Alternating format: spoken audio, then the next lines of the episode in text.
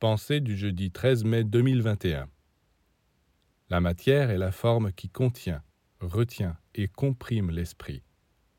Une explosion atomique, par exemple, est en réalité une irruption de l'esprit qui se manifeste comme chaleur et feu. Pour que l'explosion ait lieu, il faut que l'esprit soit là, comprimé dans la matière.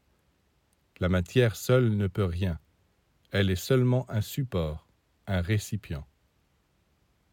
C'est pourquoi tous ceux qui s'émerveillent de la puissance de la matière ont tort. Ils n'ont pas vu que les forces qui se dégagent d'elle sont celles de l'esprit, qu'elles sont seulement enfermées là un certain temps pour n'être pas perdues en attendant le moment de se manifester. La preuve, c'est qu'une fois libérées, on ne peut plus les récupérer.